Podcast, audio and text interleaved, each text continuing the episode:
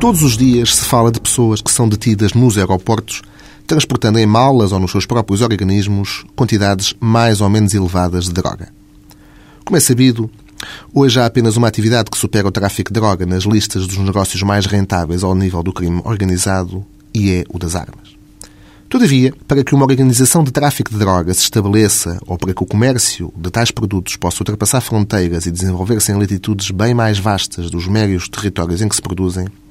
é indispensável a angriação de pessoas que se disponham a transportá-los, ainda que com o risco das próprias vidas, e de outras que assumam a tarefa de os distribuir pelas rotas e mercados oportunamente escolhidos. Só assim se conseguem criar os núcleos de comércio que tornam a atividade de tráfico de estupefacientes tão criminosamente apetecível, atentos os enormes lucros por si gerados. Daí a proliferação de pessoas que se dispõem a transportar produtos estupefacientes a troco, muitas vezes, de quantias que, para a realidade portuguesa e tendo em conta o risco que correm, parecem insignificantes. Nessa medida, se é lícito concluir que um correio de droga não é um traficante no sentido vulgar do termo, ou seja, não é a pessoa que detém o domínio da atividade criminosa e que seja o dono da droga por si transportada, importa, contudo, não esquecer que sem correios era de todo impossível a formação de organizações de narcotráfico. Como é sabido, em regra, os correios de droga são seduzidos tão só pelo móvel económico,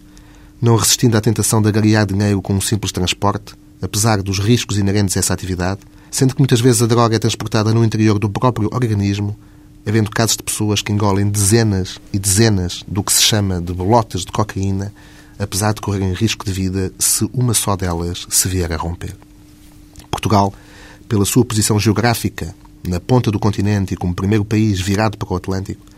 é por isso escolhido pelas organizações criminosas da América do Sul, bem como de África, para aqui fazerem entrar os seus correios com vista à posterior distribuição da droga pelos mais diversificados mercados europeus.